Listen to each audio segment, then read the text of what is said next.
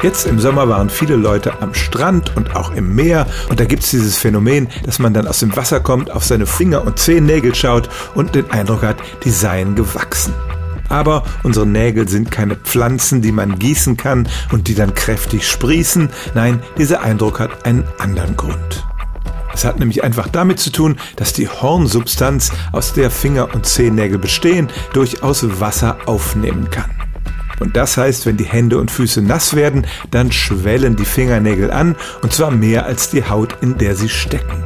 Das lässt sie größer aussehen, aber sobald sie trocknen, schrumpfen sie wieder auf die Originalgröße zusammen. Das scheinbare Wachstum ist nur ein temporärer Effekt. Es sind andere Faktoren, die für ein gutes Nagelwachstum verantwortlich sind, etwa eine richtige Ernährung, aber Wasser allein lässt die Nägel nicht wachsen.